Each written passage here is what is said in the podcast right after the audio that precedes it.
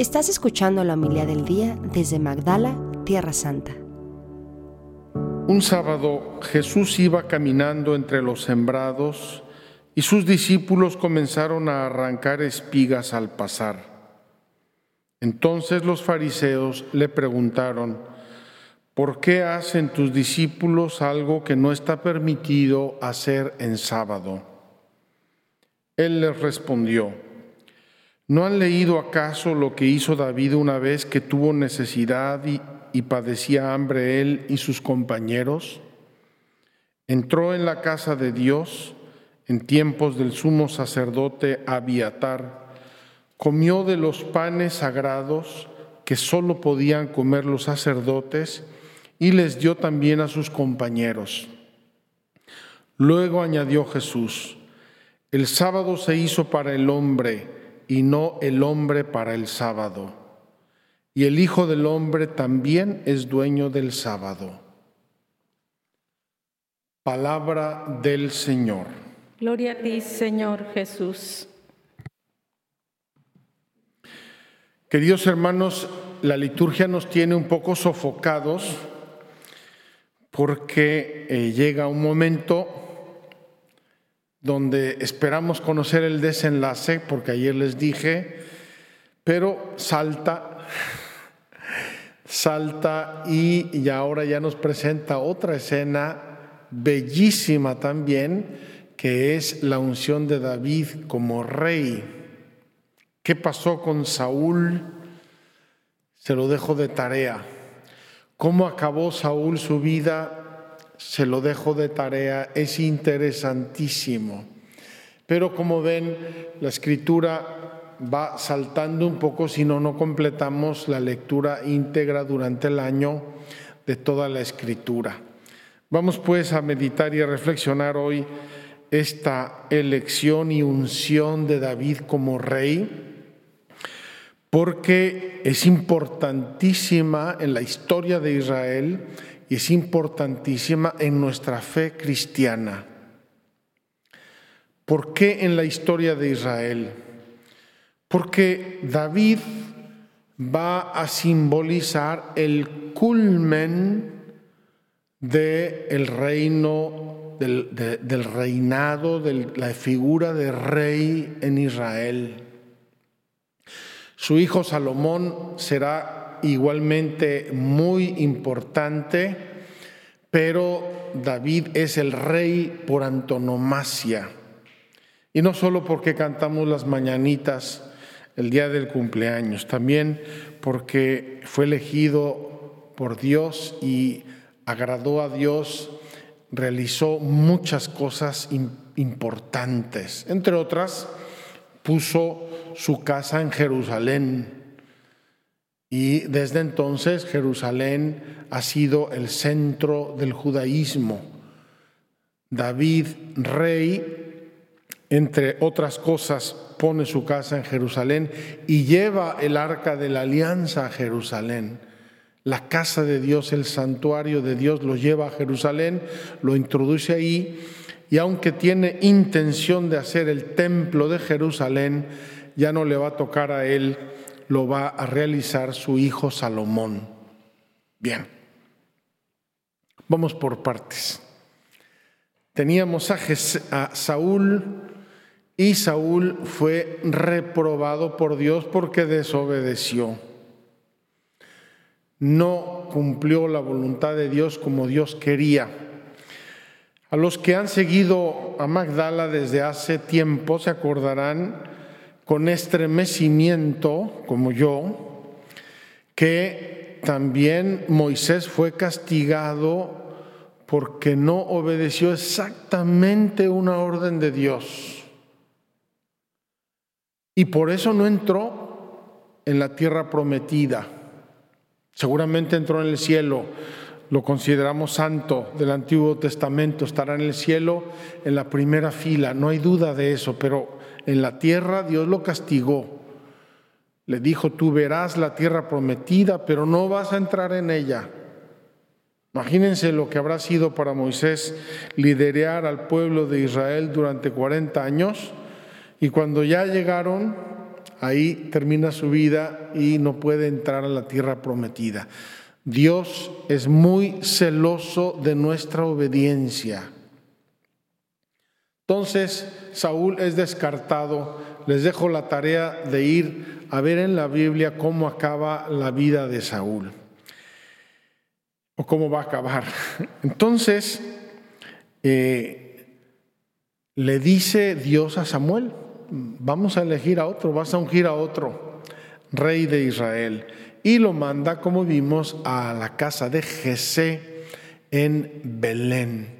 Y después de lo que acabamos de oír, Samuel unge a David como rey. Me llama mucho la atención una aparente contradicción, o no aparente, real. De Samuel ya vimos que era alto y guapo. Aquí Samuel ve al hijo mayor de Jesé, que es alto y guapo, y dice, ah, seguro es este. Y le dice Dios, no, no te fijes en la apariencia pero cuando llega David resulta que es alto y guapo y tiene los ojos muy bonitos. Entonces Dios le dice es este. Y elige a David que estaba pastoreando el ganado.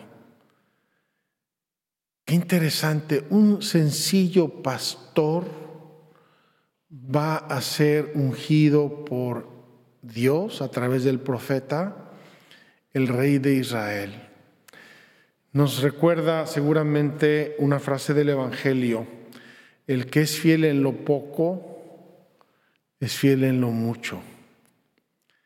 El que es infiel en lo poco, es infiel en lo mucho. El Salmo responsorial nos va a repetir la escena en forma de oración y va a terminar con una apertura hacia el futuro. He encontrado a David, dice la segunda estrofa, mi servidor y con mi aceite santo lo he ungido, lo sostendrá mi mano y le dará mi brazo fortaleza. Y la tercera estrofa del Salmo de hoy tiene una apertura hacia el futuro y es lo que quiero comentar hoy especialmente. Él me podrá decir, tú eres mi Padre, el Dios que me protege y que me salva y yo lo nombraré mi primogénito sobre todos los reyes de la tierra. Ay caramba. Está hablando de David. No me parece a mí que David haya sido protegido por Dios y lo haya nombrado su primogénito ante todos los reyes de la tierra. ¿De quién está entonces hablando el Salmo? Está hablando de Jesús, de Jesucristo Rey. Está anticipando en la figura de David al Rey verdadero, al Rey del cielo y de la tierra, al Rey cuyo reino no es de este mundo.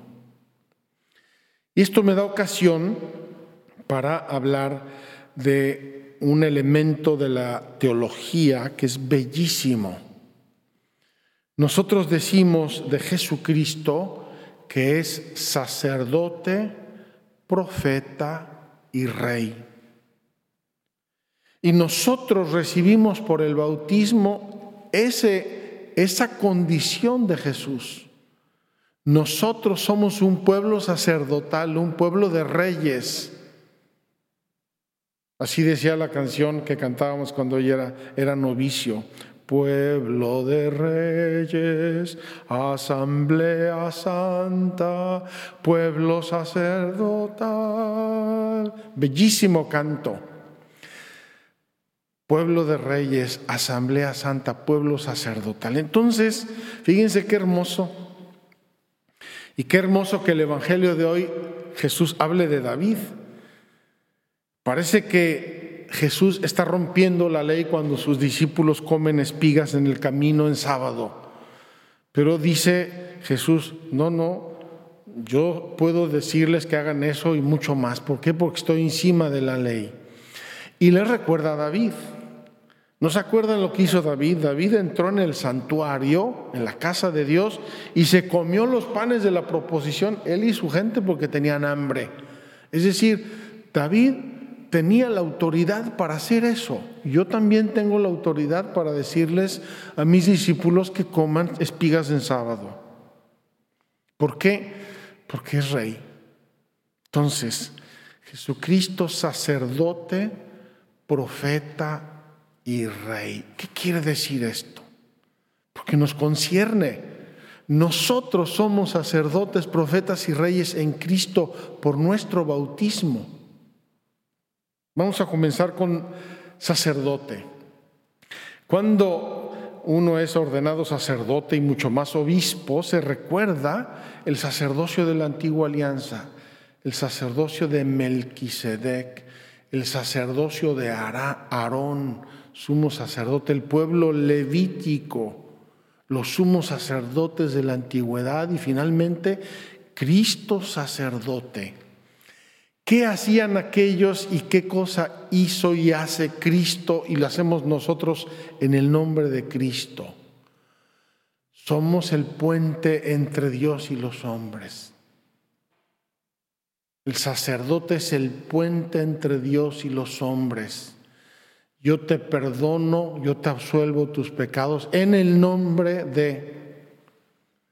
Te pedimos, Señor, que santifiques esta ofrenda, transfórmala haciéndola espiritual en el nombre de Dios.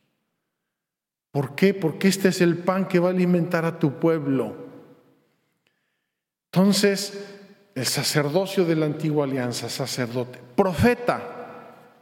El profeta es el hombre capaz de interpretar y de conocer las cosas con los ojos de Dios. No es el que predice cosas. El verdadero profeta de la Biblia, el verdadero profeta cristiano, es el que ve las cosas y las entiende con los ojos de Dios. Y el grande profeta de la antigüedad es Moisés. Y cuando Moisés va a morir, como en este salmo, se abre una puertecilla y dice, murió Moisés, nadie sabe dónde está su tumba, era el hombre más grande, el amigo de Dios, tal, tal, tal, pero vendrá uno más grande que él. Entonces, Moisés, Melquisedec, Aarón, el pueblo levítico, anuncian un sacerdocio que se va a cumplir en Cristo. Moisés, Elías, Eliseo, Isaías son los grandes profetas de la antigüedad que anuncian que va a venir otro y ese es Cristo.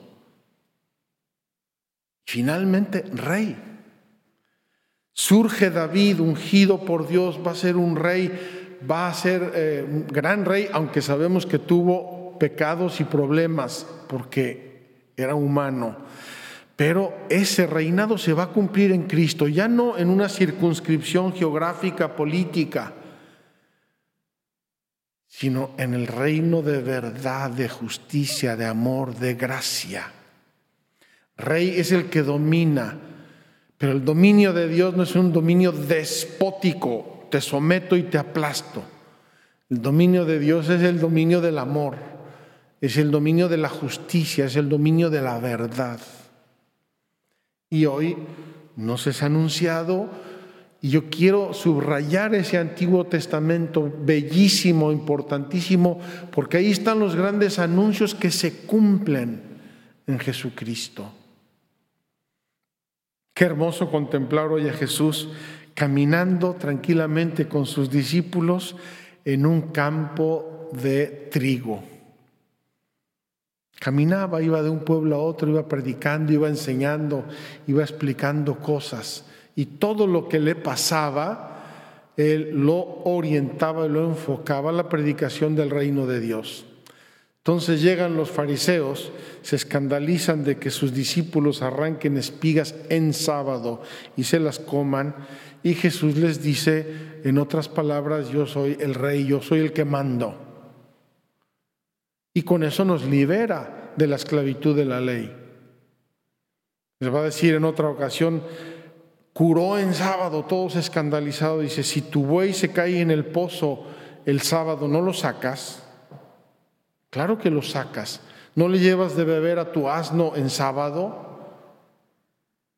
Entonces Jesús nos da la verdadera y profunda inteligencia y aplicación de la, rey, de la ley porque es sacerdote, profeta y rey.